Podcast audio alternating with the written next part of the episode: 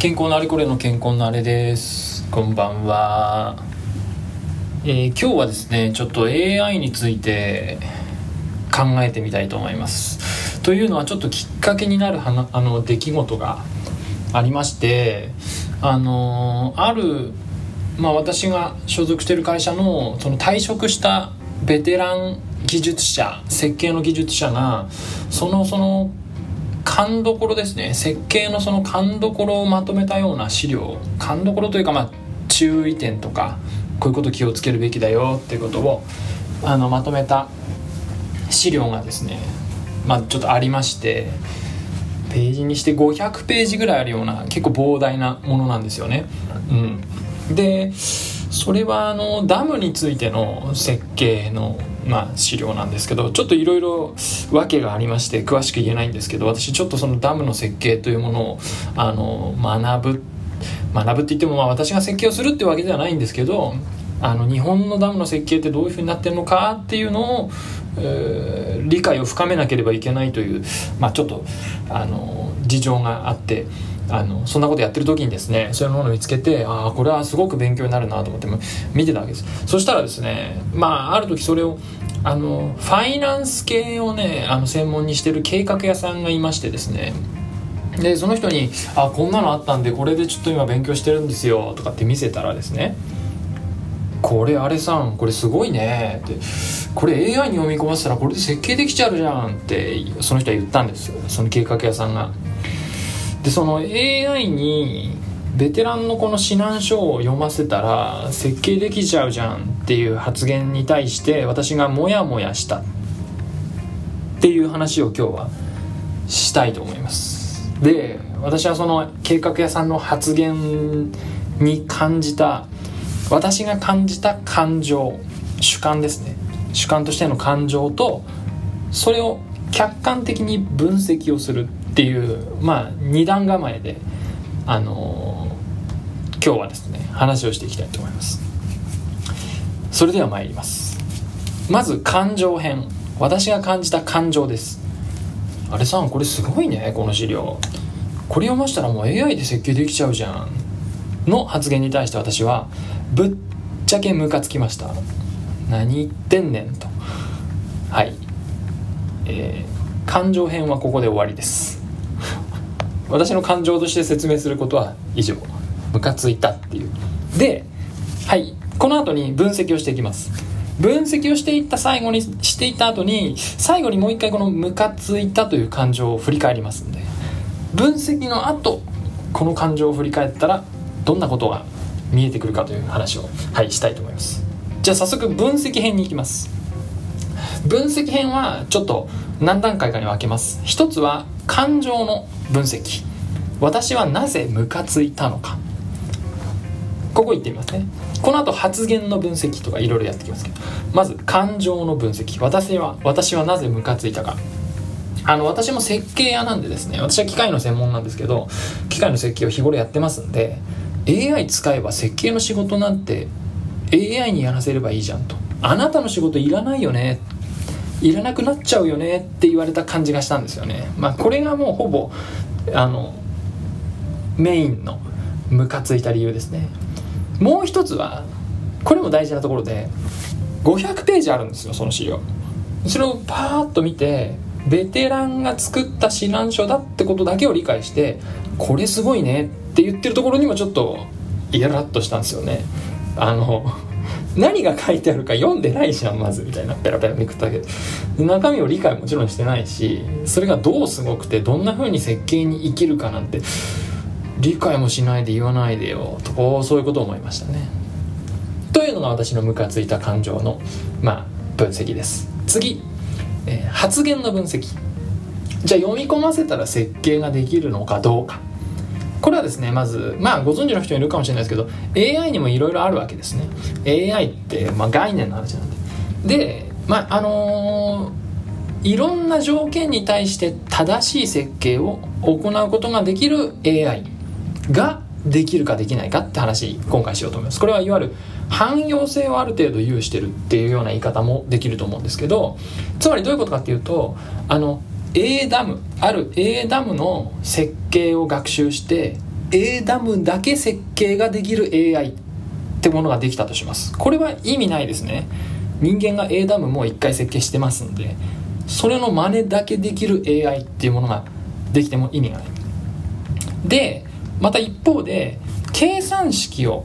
覚えさせてその計算式通りにいろんな設計できますよと。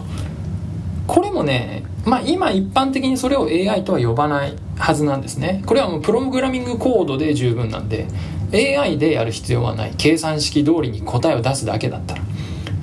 それによっていろんな計算汎用性はある程度できるにしてもそれは AI とは言わない。で、えーと、実際にはだから設計っていうのはシンプルじゃなくていろんな例外もあるし判断基準がファジーっていうか曖昧な部分もあるわけですね、まあ、地質をどう評価するかとかいう話もあるし式単純な計算式であの物事設計できない。インフラの構造物は設計できない。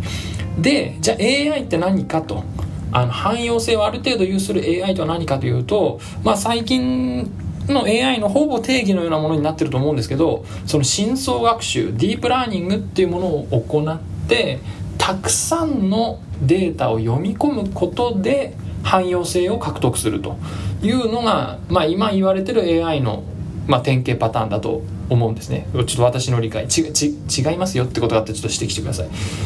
で今大事なポイントがあってディープラーニングっていうのはたくさんのデータを読み込んでその結果いろんなえー、ことができるようになるわけですね。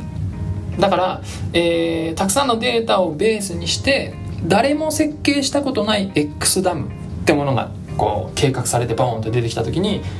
えー、X ダムじゃないいろんなデータもうインプットされてる AI は、えー、X ダムっていう設計ができるかもしれない。誰も設計してない。人間も誰も設計してない X ダムをその AI が設計できるかもしれない。ただそのためにはそれが本当に実現するか分かりませんよ。ただそういうものも、まあ、が考え方としてはあり得る。アイディアとしてはあり得るわけですけどただそのためには、えー、たくさんのデータを読み込む必要があるわけなんですね。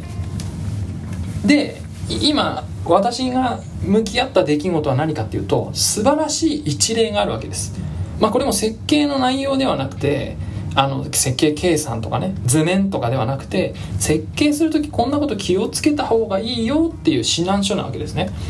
でそれが一つあるだけなわけです。これはあの要は教師データにならないんで今言ったような深層学習をベースにした AI にはあのを作るまあ一つの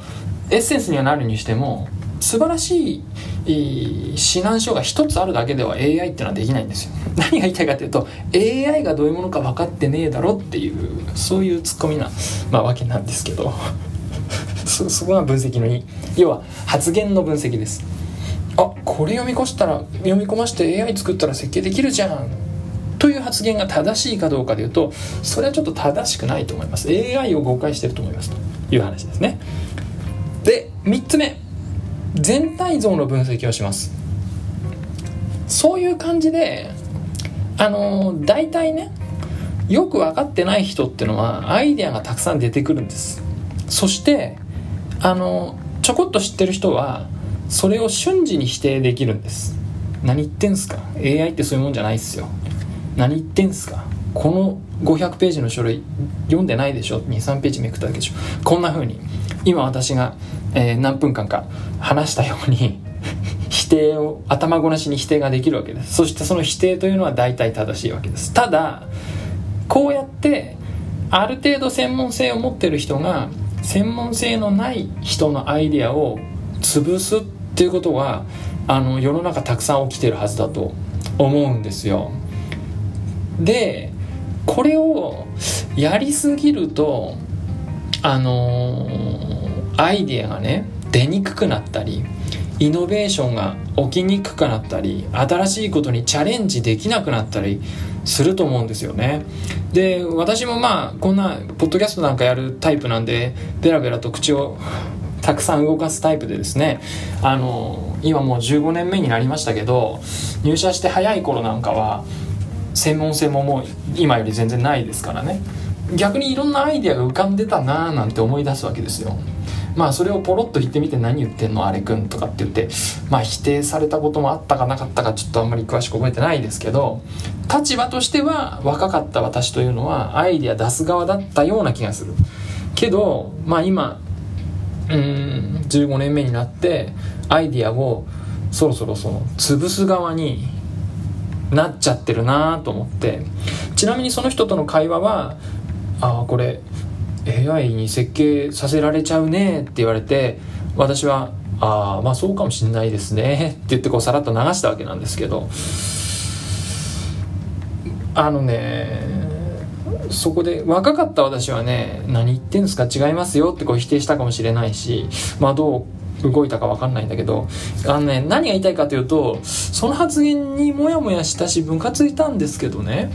だけどそのムカつくその発言を大事にしなきゃいけないのかもしれないなって実は思ってるんですよ。今日はですねそういう話なんです。ムカついたことは確かなんだけどそのアイディアをあの吟味せず潰すって良くないのかなと思って何がハードルで何を超えれば実現するのかとかあのその設計をやってる詳しい人こそがねその気にならなければイノベーションって起きないのかもしれないからそれはねその人の発言を無限にしないというか無視しない心がけが必要だなと思いました。